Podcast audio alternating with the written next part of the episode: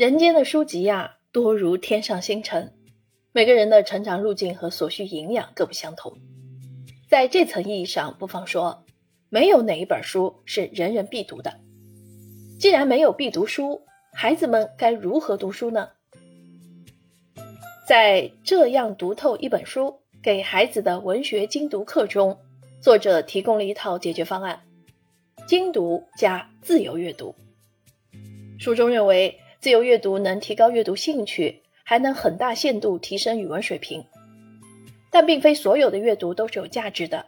个人所能抵达的精神高度和语文修养，是由他所阅读的经典的高度以及对经典的吸收程度所决定的。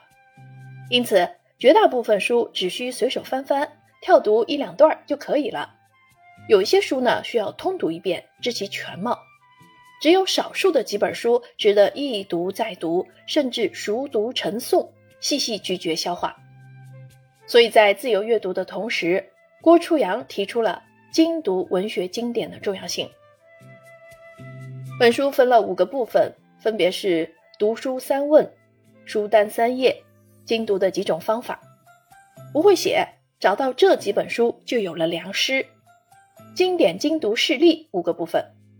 包括对读书、语文学习意义的思考、精读的方法论指导，以及对经典文学作品的精读示范。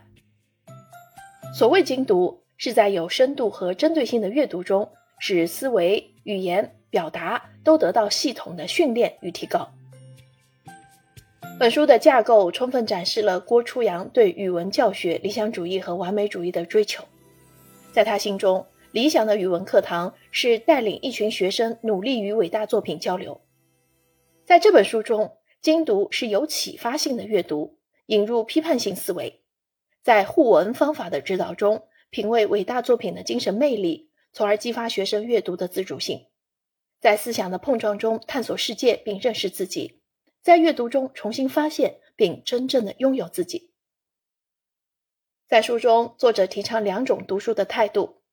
第一种批判性读书，正如孟子所言：“尽信书则不如无书。”再伟大的书也未必每时每刻都契合你，不可拘泥字句死读书。